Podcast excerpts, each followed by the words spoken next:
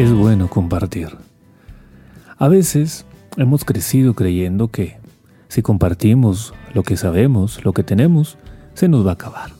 Me encuentro en la vida personas que tienen conocimientos en algunas cosas, en algunas áreas de la vida, y no lo comparten porque quieren ser los únicos, porque quieren ser los indispensables, ya sea en el trabajo, en la comunidad, en la familia.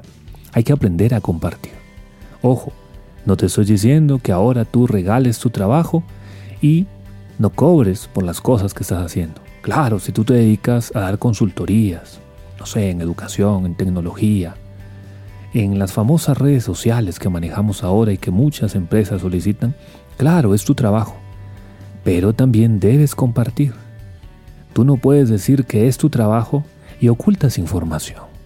Tú no puedes decir que es tu trabajo y vuelves cada vez más complicado el proceso para que siempre dependan de ti.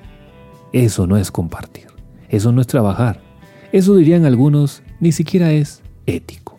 Hoy te invito a compartir.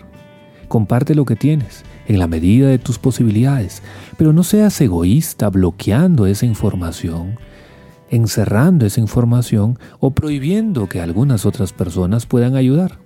Quizá tú estás cobrando por eso. Y si alguien viene y lo hace gratis porque quiso donarlo, no te enojes. No le cojas fastidio a aquella persona quizá. Más bien dale gracias a la vida que tienes una oportunidad de aprender a ser solidario. Y si tú haces las cosas bien, pues la vida se encargará, Dios se encargará de abrirte más puertas. A veces no compartimos por el miedo a perder. ¿A perder qué? La seguridad en la economía, la seguridad en el reconocimiento. Hoy te invito a compartir. No te guardes las cosas, enséñalas, valóralas, cobra si tienes que hacerlo, pero siempre debes ser justo, siempre compartiendo y no creyendo que tú eres la única persona que posee el conocimiento y nadie tiene derecho o merece tenerlo. Ya sabes. Y recuerda, porque hay más de una razón para vivir feliz.